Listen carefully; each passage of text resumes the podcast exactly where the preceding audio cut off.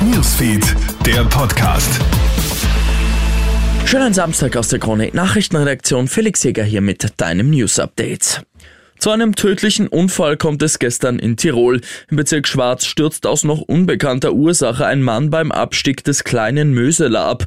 Der 32-Jährige war auf einer Seehöhe von etwa 3200 Metern unterwegs als er durch steiles Gelände auf den 120 Meter tiefer liegenden Gletscher stürzt. Seine Begleiter rufen sofort Hilfe, der Mann stirbt aber auf dem Weg ins Krankenhaus an seinen Verletzungen.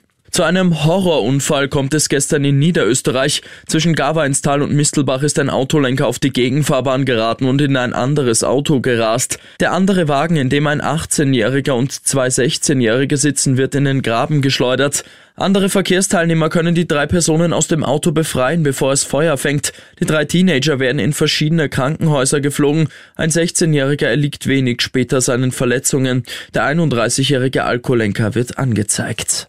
Die Fußballwelt sorgt sich um die Torwartlegende Edwin van der Sar. Wie jetzt bekannt wird, hat der ehemalige Geschäftsführer von Ajax Amsterdam und Torwart von Manchester United eine Gehirnblutung erlitten.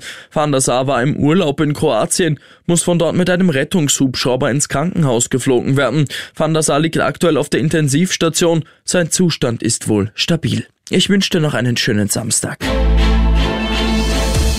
Krone Hits, Newsfeed, der Podcast.